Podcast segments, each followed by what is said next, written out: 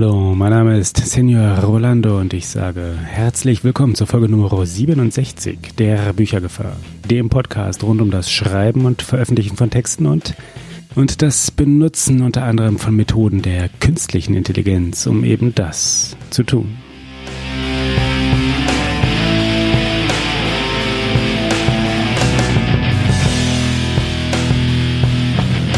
Genau darum geht's heute natürlich auch. Und heute geht's um Fragen, die wir an die künstliche Intelligenz stellen können, stellen sollten, stellen möchten und vielleicht auch wirklich stellen werden. Bevor wir das aber machen, möchte ich zum Einstieg heute mal zwei Themen in eigener Sache behandeln, also ein wenig vorab Intro, vorab Intro einschieben. So gibt es zum ersten in der aktuellen Ausgabe des Magazins der Self-Publisher einen Beitrag hier von mir aus diesem Kanal, dessen Titel passenderweise Künstliche Intelligenz für Self-Publisher ist. Inhaltlich geht es ein ganz klein wenig um so allgemeine Weltlage der künstlichen Intelligenz für Autorinnen und Autoren. Und es geht um konkrete Tools, die sich gerade momentan jetzt schon nutzen lassen, respektive entsprechend nutzen lassen werden können, weil sie teilweise noch in der Entwicklung sind. Also einfach eine Betrachtung dessen, wo wir momentan stehen und was wir einfach so zur Verfügung haben. Es geht um Qualifiction, welches das momentan wohl spannendste deutsche Startup für Themen rund um KI für Autoren, Lektoren, Verlage und somit quasi die gesamte Buchbranche ist. Da tut sich einiges, das ist sehr, sehr spannend. Und wer eine Chance hat, auf den diversen Buchmessen, also in Leipzig und Frankfurt, den Menschen hinter Qualifiction zu begegnen und mit ihnen ins Wort zu kommen, denen lege ich das sehr nahe zu tun. Es ist wirklich eine wahre Freude, ihnen zuschauen zu können. Ja, und das, das Heft, das Heft, diese aktuelle Ausgabe des Magazins der Self-Publisher gibt's für Mitglieder des Self-Publisher-Verbandes übrigens frei Haus. Das ist eine relativ neue Sache, die seit der letzten, vorletzten, na wie auch immer, seit irgendeiner Ausgabe in diesem Jahr erstmalig machen, dass der Verband also diese Zeitschrift herausgibt und alle anderen können sich die Ausgabe am Kiosk oder direkt im Autorenwelt-Shop bestellen. Den Link zum Inhaltsverzeichnis gibt's selbstverständlich in den Shownotes dieser Folge, also unter büchergefahr.de Schrägstrich 67. Als zweites möchte ich heute einleitend einen herzlichen Dank an Florian Führen aussprechen. Der Florian hat nämlich kürzlich ein paar Podcasts, also kürzlich ist jetzt auch schon wieder ein paar Wochen her, aber er hat also kürzlich ein paar Podcast-Empfehlungen für Autorinnen in seinem Blog gepostet und dabei auch diesen Kanal hier erwähnt. Also recht herzlichen vielen, vielen Dank. Und mit seiner Beschreibung eines, ich zitiere, sympathischen Grundtons, der nicht so nach Business Mief stinkt, Zitat Ende, fühlen wir uns hier natürlich sehr geehrt und verstanden. Mille gracias sage ich. Und wer noch weitere deutschsprachige Kanäle sucht, die dort nicht in seinem Post verlinkt sind, während der Post natürlich in den Shownotes zu dieser Folge unter büchergefahr.de-67 zu finden ist. Also wer weitere deutschsprachige Kanäle sucht, der sei natürlich ganz dezent an dieser Stelle hingewiesen auf die Schreibdilettanten, auf den Self-Publisher Podcast, auf den Vienna Writers Podcast auf Tom Oberbichlers Kanal für Sachbuchautoren und darauf, dass um das A und O leider recht ruhig geworden ist. Was ich an dieser Stelle übrigens noch einmal ganz ausdrücklich anprangere, also wirklich war, so geht's ja nicht. Aber Links zu all diesen Kanälen ebenfalls in den Show Notes. Ich sage jetzt nicht nochmal, wo die zu finden sind. Tja, und Florians Hinweis, der übrigens auch dort in seinem Posting zu finden ist, dass wir hier manchmal ein ganz klein wenig unsortiert wirken. Also so abwegig der natürlich ist, aber nein, ganz, ganz ernst. Wie gesagt, sein Hinweis, dass wir hier etwas unsortierter wirken, als es in der Realität natürlich der Fall ist, den nehmen wir natürlich dankend an und führen daher äh, glasklar, knallhart und eiskalt eine neue Rubrik ein, welche wir zur Einleitung benutzen. Wir nennen sie Meta und in Meta reden wir ein klein wenig über das allgemeine Marktgeschehen sowie das, was so in eigener Sache gerade passiert. Wir sind also für heute gerade mitten drin. Aber Wenige nutzen die Gelegenheit auch, um auf zwei weitere feine Texte hinzuweisen, die gerade so erschienen sind, wobei man auch zugeben muss, dass wirklich eine Menge momentan erscheint. Wir picken hier also nur ein wenig die Rosinen heraus, auch wenn es um das Thema KI geht. Beim sehr technikaffinen Heise Verlag gibt es nämlich einen sehr schönen Text mit dem Titel Künstliche Intelligenz zwischen Hype und Realität. Eine der Kernaussagen darin ist, dass bei der KI es sehr viel um das Lernen geht und für dieses Lernen brauchen wir, das hatten wir hier auch schon mal erwähnt, brauchen wir Trainingsdaten, richtig. Und dabei gilt Shit in, Shit out. Oder anders. Taugen die Trainingsdaten nichts, dann wird das auch mit der KI-Prognose recht wackelig werden. Übersetzt gesprochen heißt das, wenn wir eine Text-KI nur zum Beispiel mit Krimi-Ware füttern und trainieren, dann sollten wir sie lieber nicht zur Analyse von Liebesromanen heranziehen. Das ist eine banal klingende, einfache Erkenntnis, aber es tut manchmal ganz gut auch von einer anderen Seite eben darauf zu gucken. Hier zum Beispiel einem Text bei heise.de. Ebenfalls sehr schön und immer wieder lebenswert ist ja Zeit, Zeit Online. Und dort gibt es einen Beitrag namens, Zitat, Nein, Ethik kann man nicht programmieren. Zitat, Ende. Und es geht dabei sehr schön um sechs Digitalisierungsmythen, bei denen wir ein bisschen aufpassen müssen, dass wir nicht in den klassischen deutschen Drang verfallen, einfach nur alles äh, ruinös äh, schlecht reden zu wollen. Das passiert ja nicht, sondern es gibt hier sechs wirklich schöne ähm, Digitalisierungsmythen, denen sich der Text auch einzeln widmet und dann auch wirklich diese knall, knallhart und glasklar prompt auseinander nimmt, widerlegt und einfach auch ein bisschen guckt, was an ihnen dran ist. Das ist somit ganz erfrischend, denn allgemein stimmt's. Wir sind erstaunlich anfällig geworden für den Wahn der fix dahin gewordenen Sagen und Mythen und da tut's manchmal ganz gut, auch einen kleinen Blick hinter die Kulissen zu werfen und zu gucken, was eigentlich dran ist an diesen sagenhaften Aussagen. Die sechs Beispielmythen an dieser Stelle sind, und ich möchte da ruhig mal ganz kurz drüber gehen.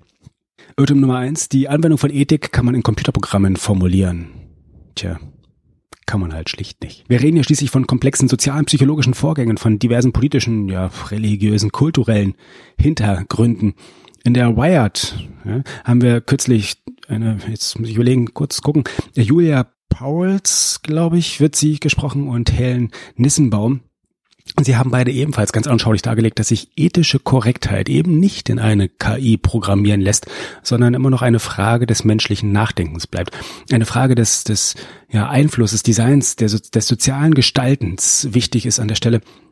Und das machen wir eben immer noch selbst. Das ist eine Frage der Menschen, die eben dahinter stehen. Und darum würde ich mich damit schwer tun, zu behaupten, dass wir eine textschreibende künstliche Intelligenz einfach mit der Aufgabenstellung hinsetzen können, dass sie einen umfassend politisch korrekten Roman verfassen soll. Ich glaube, das würde schwierig werden. Gut, Irrtum Nummer zwei im Zeitartikel ist, dass Daten erzeugen Wahrheiten und falls nicht, braucht man einfach nur mehr Daten. Wir hatten die Sache mit den Trainingsdaten gerade eben schon, aber Beispieldaten bleiben Beispieldaten und Beispieldaten sind immer auch gut ausgesucht. Es gilt also auch, wenn wir sie Trainingsdaten nennen und mehr Daten sind zwar immer gut, und möglichst diverse Daten sind sogar noch besser. Aber ausschließen, ja, ausschließen kann man Lücken damit, also Lücken in der Struktur, den möglichen Gemütsformulierungs- und sonstigen Eigenschaften von dem, was man eigentlich lernen und trainieren möchte, eben nicht. Ja, jede Auswahl ist immer ein Stück weit auch subjektiv, egal wie viel Mühe wir uns geben. Irrtum Nummer drei. In 20 Jahren gibt es eine künstliche Intelligenz, die genauso gut oder besser ist als die menschliche. Tja, ich weiß gar nicht, wie lange wir diese These schon hören wahrscheinlich schon seit deutlich mehr als 20 Jahren und sie wird einfach immer nur weiter vor uns hergeschoben.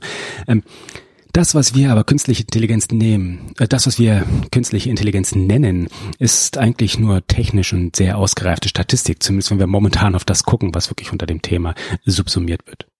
Statistik allein? Statistik allein ist aber noch keine wahre Intelligenz. Die Sache mit der fehlenden Moral hatten wir ja zum Beispiel gerade eben erst. Irrtum Nummer vier. Diskriminierung durch Algorithmen ist schlimmer als Diskriminierung durch Menschen. Hm. Da wird's schwierig. Die Ursache jedweder Diskriminierung bleibt nämlich eine menschliche Entscheidung. Zum Beispiel beim Entwurf von Systemen so ganz allein und autark funktionieren diese nämlich nicht, entwerfen sich nicht und basteln sich nicht und bauen sich nicht auf und designen sich eben nicht. Denn, und auch das hatten wir ja gerade, womit wir eine zum Beispiel textbewertende Maschine trainieren, das entscheiden wir. Und zwar bewusst. Wenn die Maschine anschließend solide Texte als minderwertig diskriminiert, da liegt die Verantwortung eben nicht beim Automaten, da liegt die Verantwortung immer noch bei dem, der ihn dorthin getrieben hat. Irrtum Nummer 5. Gesetze und Verträge können in Code ausgedrückt werden, um ihre Anwendung zu standardisieren. Ja, wir kennen sie alle, die Blockchain-Vertreter und Enthusiasten, die genau das hoffen momentan. Und es klingt insgesamt nach einem sehr generischen Digitalisierungs- und damit zum Teil auch zumindest KI-Dilemma. Es greift aber auch hier bei uns in der Textbranche, denn bei allem Glauben an formale Strukturen, an Regeln und Bestseller-Codes, die ja auch immer wieder sehr beliebt momentan durch das Dorf getrieben werden, die Entscheidung treffen immer noch die Leserinnen und Leser, also die Entscheidung darüber, was sie eigentlich lesen und was wirklich Erfolg hat und was wirklich als gut angesehen wird. Wir kommen zum Irrtum Nummer 6. Die digitale Freiheit drückt sich in der vollständigen Autonomie des Individuums aus. Ja, nochmal. Die digitale Freiheit drückt sich in der vollständigen Autonomie des Individuums aus. Das ist ein schöner Satz, eine schöne These, schöne Annahme. Im Artikel konkret geht es um ganz allgemeine politische Freiheit. Und das wirft auch eine ganz durchaus wichtige Frage auf. Was ist denn bitte mit Freiheit gemeint und was mit Autonomie? Es hilft immer, sich ein bisschen die Begriffe einfach mal wieder zu Gemüte zu führen und zu sagen, stimmt denn so eine Aussage, was ist denn eigentlich dran? Wir sind nämlich soziale Wesen und wir bleiben das sicherlich auch noch, zumindest für eine Weile, nehme ich jetzt einfach mal an. Hoffe ich einfach mal. Wer die eigenen Texte maschinell erstellen lässt, der gewinnt Freiheit im Sinne von freier Zeit. Aber wahrlich frei kann man sich allein deswegen sicher noch nicht nennen. Die Welt, das Leben, das Autorendasein, es ist nämlich ein bisschen komplexer als nur die Zeit aufzubringen, um einen Text zu schreiben und ihn dann fertig vor sich zu haben. Technik alleine kann das Dilemma nicht lösen und ich glaube, das ist auch gut so. Tja, Summa summarum, äh, warum ich sie ausgesucht habe, beide Texte, beide Artikel zeigen, wir sollten uns die richtigen Fragen stellen, um auch nur eine Chance zu haben, durch Digitalisierung, durch KI, durch künstliche Intelligenz irgendwelche brauchbaren Antworten zu erhalten. Die digitalisierte Welt aktiv so zu gestalten, dass sie sinnvoll, dass sie, dass sie ja wertvoll, human und ganz allgemein gesund für uns ist. Und genau um diese Fragen, die wir da bei anfangen können zu stellen, geht's heute eigentlich im Hauptteil ähm, dieser Folge.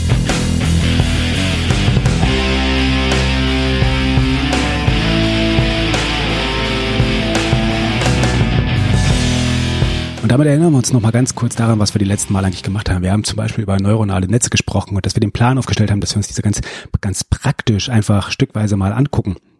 Und dass wir genau darauf jetzt ganz entspannt, ganz ruhig einfach mal, mal hinarbeiten wollen. Und das Entspannte ist mir wichtig. Und ähm, wem das jetzt zu langsam ist, ja, das ist, das ist einem Irrtum aufgesessen. Das ist nicht zu langsam. Das ist nicht wahr. Wir sitzen hier schließlich nicht, nicht untätig herum und gucken den Dingen nur zu, sondern wir überlegen in Ruhe. Wir überlegen in Ruhe, was wir tun, bevor wir uns unnötig den Kopf gegen die Wand klopfen. Ein anderer Text, nochmal eine kleine andere Querreferenz an der Stelle, Johannes Kleske, von mir sehr geschätzter, ja, wie soll man sagen, Blogger unter anderem, hat das vor einer Weile ganz, ganz passend beschrieben. Wir nehmen etwas Tempo raus, um sicher zu gehen, uns in die passende Richtung zu bewegen. Ja, keine neue Erkenntnis, aber ich verlinke auch seinen Beitrag nochmal, weil er wirklich sehr, sehr anschaulich das Ganze nochmal verschriftlicht. Also bedenken wir, dass es eine, eine Schule gibt, welche beim Angehen neuer Themen etabliert, erprobt und empfehlenswert ist. Welche? Na, ganz klar. Die Philosophie. Klingt langweilig? Ist es nicht. Denn es geht um das Stellen von Fragen. Was anderes macht Philosophie eigentlich gar nicht. Nur sich der Frage zu widmen, was eben der eigentlichen, wirklichen, wichtigen Fragen im Leben sind. Mehr, mehr ist es doch eigentlich erstmal gar nicht. Und zur Erinnerung gehen wir nochmal zurück auf Los und überlegen, worum geht's denn bei KI? Worum geht's beim maschinellen Lernen. Nun im Kern um fünf Fragen, auf die sich sicher hier alles auf eine Art reduzieren lässt. Frage eins: Ist etwas A oder B, klassische Entscheidung. Ist etwas grün oder rot? Ist etwas groß oder klein? Im Nominalstil geschrieben oder nicht? Ist ein Wort, ja, wenn wir von Texten reden, ist ein Wort überhaupt erstmal ein Verb, ein Substantiv, ein Adjektiv, ein Pronomen? Hm. Frage Nummer zwei, um die es hier gehen kann. Ist etwas komisch, eigenartig, unüblich? Fällt ein Satz aus dem Default von Subjekt, Prädikat, Objekt heraus? Taucht eine Leiche im Liebesroman auf? Gibt es längere Passagen von Infodumps im Text? Hier können wir bei der Analyse von Texten und bei der durch KI unterstützten Analyse von Texten Hinweise bekommen, worum wir uns vielleicht kümmern sollten, was der Text noch an Feinschliff gebrauchen kann. Frage Nummer drei, die wir uns beantworten lassen können. Wie viel von etwas gibt es? Bestseller-Vorhersagen zum Beispiel können hier ganz gut in das Schema passen oder vielleicht doch erst einmal etwas zur Komplexität unserer Texte. Wie viele Verben haben Sie denn? Wie sehen Passagen aus, die gar keine haben? Wie lang sind die? Über viele Substantive reden wir? Zählbares halt, ja? Wie steht alles so ein wenig im Zusammenhang und was können wir davon quantifizieren? Frage Nummer vier, die uns die KI auch rund um Texte beantworten kann, ist, wie ist etwas organisiert? In welche Gruppen können wir unsere Sätze zum Beispiel einteilen? Alles prägnante Hauptsätze, meandernde Monstren, die sich möglichst komplex durch die Landschaft ziehen? Welche Personen bestimmen? Oder welche Personen bekommen wie viel Handlungsspielraum im Text? Ja, ist es wirklich der Antagonist? Ist es der Protagonist? Wer wird entsprechend gründlich behandelt und damit auch in den Mittelpunkt gestellt. Und die letzte Frage in, oder die letzte Kategorie von Fragen, in welche wir Methoden der künstlichen Intelligenz bei der Textunterstützung werfen können. Was soll ich als nächstes machen? Das Beantworten dieser Frage ist hilfreich für autonome Maschinen, zum Beispiel, ja, um hier nochmal ein bisschen Kontext zu geben, zum Beispiel für selbstfahrende Autos. Bei denen, und das, die Diskussion wird ja wirklich reichlich momentan geführt, äh, viele solcher Entscheidungen zu treffen sind, ja, wogegen fahre ich denn so als nächstes?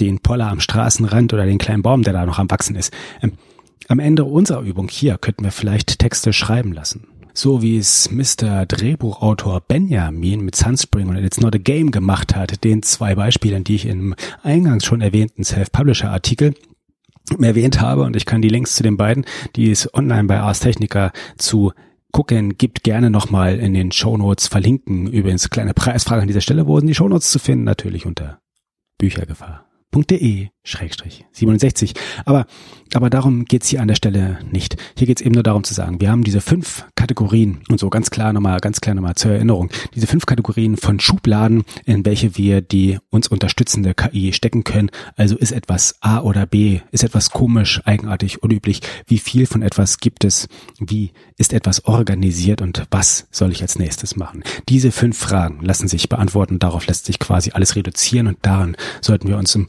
Weiteren ruhig gerne mal wieder erinnern. Das werden wir, können wir also gerne bei Gelegenheit öfter nochmal hervorholen, überlegen, wovon reden wir eigentlich gerade. Das hilft uns also schon mal ein wenig bei der Vorbereitung. Was auch hilft, sind präzise Fragen zu unserer Zielsetzung zu stellen. Also nicht, lässt sich mein Text noch verbessern? Die Antwort kann ja nur lauten, da geht aber bestimmt noch was, nicht? Super. Es hilft uns ja mal gar nicht. Besser ist es zu fragen, ist dieser Text zu sehr im Nominalstil verfasst?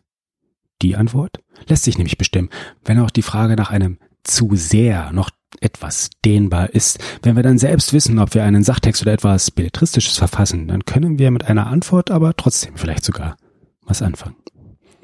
Und die Frage muss auch passen. Variation kann an dieser Stelle helfen. Eine Möglichkeit ist, passt dieser Text zu meiner gewählten Zielgruppe?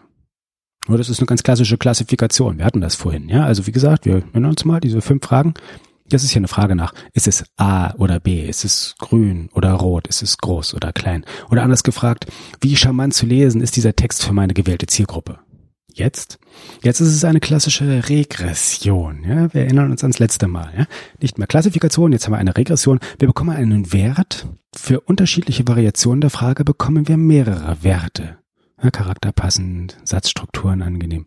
Mit diesen Werten können wir dann überlegen, ob der Text halt passt oder was ihm vielleicht noch fehlt, um dann entsprechend auf der Skala der, des charmant zu lesen Seins etwas weiter nach oben zu rutschen. Tja, was brauchen wir noch? Was fragen wir uns noch? Wir fragen uns natürlich, auch das hatten wir ja vorhin schon, nach den passenden Beispieldaten oder Referenzdaten mit ein paar ganz bestimmten Eigenschaften. Es ist eben wichtig, dass wir nicht irgendwas reinwerfen. Ja, wir haben ja drüber gesprochen. Diese, diese Referenzen, diese Beispiele schaffen letztendlich auch die Basis für das, was wir als Ergebnis bekommen können.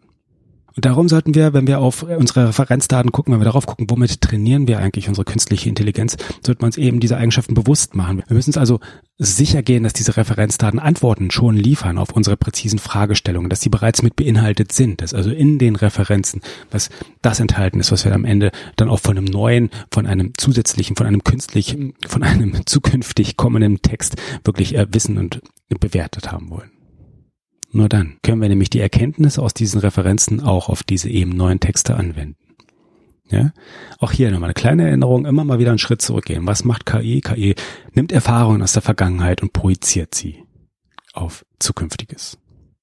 Unsere Referenzdaten, unsere Beispieldaten müssen außerdem ausreichend vorhanden sein. Aus einem grandios bewerteten Bestseller lässt sich nicht so viel ableiten, was wir auf neue Texte anwenden können. Wir brauchen möglichst viele geeignete Texte als Referenz, also einen Pool, zum Beispiel von Bestsellern oder von anderweitig gearteten Texten, die dem entsprechen, was wir auch zukünftig gerne erwarten und an dieser Stelle haben wollen. Und dann, dann brauchen wir beim Design einer künstlichen Intelligenz noch etwas weiteres. Also neben unseren Zielstellungen, neben unseren ursprünglichen Fragen, neben unseren Beispieldaten, unseren Referenzdaten, brauchen wir ein Modell. Ein Modell zum maschinellen Lernen. Das an der Stelle kann das Thema jetzt beliebig komplex werden, was wir hier natürlich nicht zulassen. Stattdessen konzentrieren wir uns hier erst einmal auf einen kleinen, feinen Teilaspekt des ganzen KI-Universums, nämlich dem NLP. Dabei geht es uns aber jetzt nicht um die Feinheiten des menschlichen Miteinanders, nicht um das Beobachten anderer, nicht um das Reagieren auf dessen, auf diese Beobachtung und auch nicht um den Versuch des Beeinflussens eines Gegenübers. Es geht uns also nicht um das neurolinguistische Programmieren und äh, Entschuldigung, aber der kleine Querverweis musste jetzt sein, sondern es geht natürlich um Natural Language Processing, ganz klar. Mit diesem ist es möglich, Texte so zu lesen, dass wir Wörter kategorisieren können, dass wir Informationen aus einem Text extrahieren können, dass wir Satzstrukturen erkennen können und dass wir die Bedeutung von Sätzen zumindest in Ansätzen erkennen können. Oder anders, mittels NLP, mittels Natural Language Processing können wir zumindest für einen Teil der gerade aufgeworfenen Fragen auf die Suche nach Antworten gehen. Das machen wir auch wieder ganz in Ruhe, schrittweise und am besten am konkreten Beispiel oder noch besser an mehreren konkreten Beispielen. Wer mit dabei sein möchte, kann sich jetzt gerne melden. In den kommenden Folgen werden wir nämlich schrittweise einzelne Aspekte aus diesem NLP auf Beispieltexte anwenden. Wir können dafür Texte von mir nehmen, das werden wir auch tun. Und ich nutze das nämlich gerne als Gelegenheit, um gerade jene mal wieder ein wenig auf Vordermann zu bringen und einfach auch ein wenig äh, Tempo in das Schaffen eben dieser reinzubringen, damit wir hier schön parallel dazu während des Schreibens drauf gucken können, in welche Richtung das gerade geht. Aber so insgesamt ist das dann doch für mich vielleicht ganz hilfreich und gut und unterhaltsam, aber insgesamt für alle hier für uns gemeinsam, also für alle beide, die zuhören, doch vielleicht nur mäßig spannend. Wer also mitmachen möchte, darf sich gern melden, zum Beispiel auf Twitter unter Büchergefahr oder per E-Mail unter podcast.büchergefahr.de. Und dabei dürft ihr noch gern Fragen an das NLP loswerden, denen wir uns hier an der Stelle widmen können. Oder aber ihr könnt euch einfach melden und sagen, ich habe hier einen Text, auf welchen wir eben diese Fragen anwenden. Also nur Mut. Wie gesagt, meldet euch unter Büchergefahr auf Twitter oder per E-Mail an podcast.büchergefahr.de. Meldet euch mit vielleicht einem Text, den wir nehmen können. Meldet euch mit Fragestellungen, die wir an das NLP stellen können. Meldet euch einfach, wenn ihr sagt, lasst uns gemeinsam die kleine, kleine, kleine Welt der Teilaspekte der künstlichen Intelligenz hier gemeinsam betrachten und unsere gemeinsamen Fragen auch zusammen beantworten. Keine Sorge, ich habe ausreichend Beispiele von mir, auf deren Schwachstellen wir uns hier hemmungslos stürzen können und ich bin da auch relativ schmerzbefreit, die offen zu legen. Aber ich habe eben auch eine kleine Hausaufgabe für alle von euch da draußen Zuhörenden an den Empfangsgeräten, nämlich stellt Fragen. Zum Beispiel, warum ihr schreibt, was ihr schreibt, wie ihr es schreibt, wodurch eure Texte vielleicht noch besser werden könnten, als sie es eh schon sind. Manchmal hilft nämlich schon das Stellen der richtigen Fragen ganz enorm dabei, wieder ein paar Schritte weiter voranzukommen. Tja. In diesem Sinne, erstmalig mit einer Hausaufgabe verabschiede ich mich für heute und sage bis zum nächsten Mal hier bei der Büchergefahr. Und bis dahin, fragt schön, überlegt schön, schreibt schön, meldet euch schön und natürlich, da wir hier auf das Ende des Jahres 2018 zustreben, kommt schön über die Feiertage und in das neue Jahr hinein. Bis dahin, bis ins nächste Jahr, bis zur nächsten Folge 68 der Büchergefahr. Verweise ich nochmal auf die Shownotes von heute mit all den erwähnten Links unter büchergefahr.de-67 und sage Adios.